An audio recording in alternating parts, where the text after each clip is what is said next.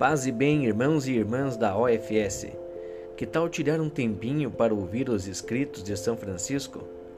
Sabemos da dificuldade em ler ou achar tais escritos por parte de alguns irmãos e irmãs.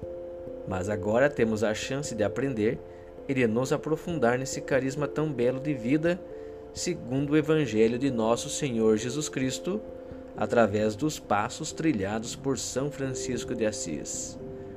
Curta e aproveite!